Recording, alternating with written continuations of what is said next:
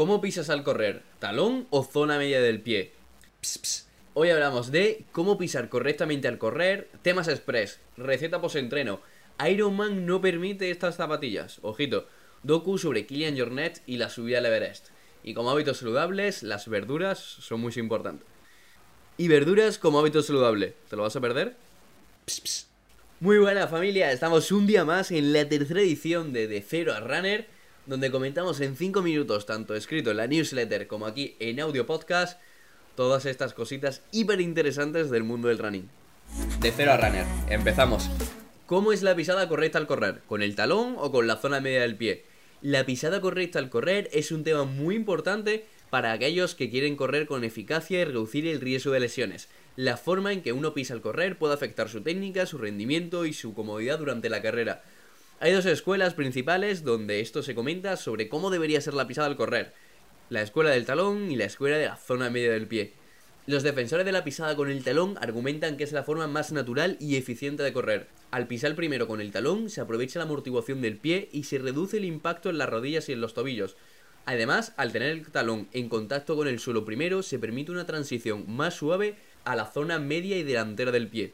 Por otro lado, los defensores de la pisada con la zona media del pie argumentan que es mucho más eficiente para una carrera más rápida y eficaz.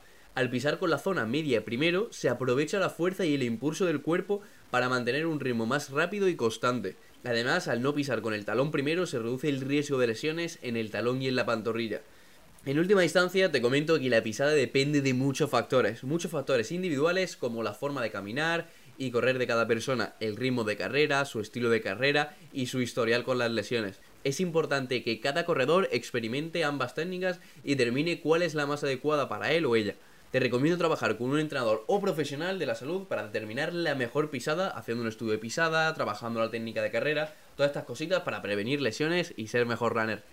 Como temas express, receta para recuperar tras un entrenamiento, ensalada de arroz y lentejas con huevo, aguacate y tomate rica en carbohidratos y proteína, como una gran fuente de energía para recuperar después del entreno. Noticia, la marca Ironman prohíbe correr con zapatillas con suelas de más de 4 centímetros. Esta nueva regla excluye al prototipo de zapatillas con las que ganó Gustav Iden el pasado mundial de Ironman. Descanso Runner, hoy te proponemos subir el Everest con Kilian Jornet en su documental, disponible en Amazon Prime, donde cuenta toda la historia de cómo subió el pico más alto del mundo dos veces en el mismo día sin oxígeno ni cuerdas fijas. Dos veces en la semana, perdón, ojalá en dos días. ¿Te animas a hacerlo conmigo?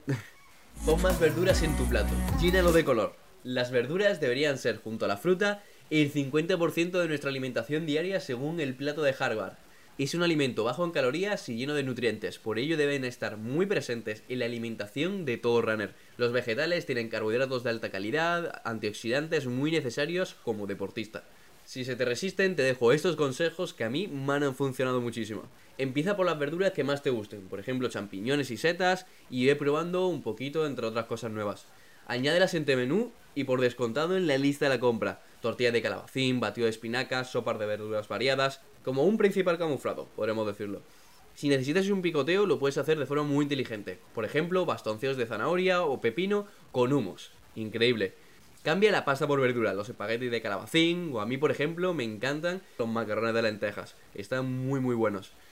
Curiosidad, los Juegos Olímpicos de París 2024 buscan dotar al evento de un tono festivo, con los colores rosa, azul y violeta omnipresentes en las instalaciones deportivas. La pista de atletismo estará teñida de violeta en lugar del clásico ocre rojo. Esta newsletter podcast está creada por el equipo de Runner Pro, donde puedes empezar a correr o mejorar tus tiempos logrando hábitos saludables. Empieza a entrenar con nosotros, entreno en nutrición ultra personalizado para lograr tus objetivos. Nos puedes encontrar en runnerpro.online. Te esperamos. Y recuerda que este podcast y esta newsletter la tendrás tanto en tu correo electrónico como en este formato podcast cada dos días. Si quieres, recibir, si quieres recibirla mediante email, escríbeme por Instagram, arroba cristóbal barra redondo barra baja y te la comparto sin problema. Nos vemos en la próxima.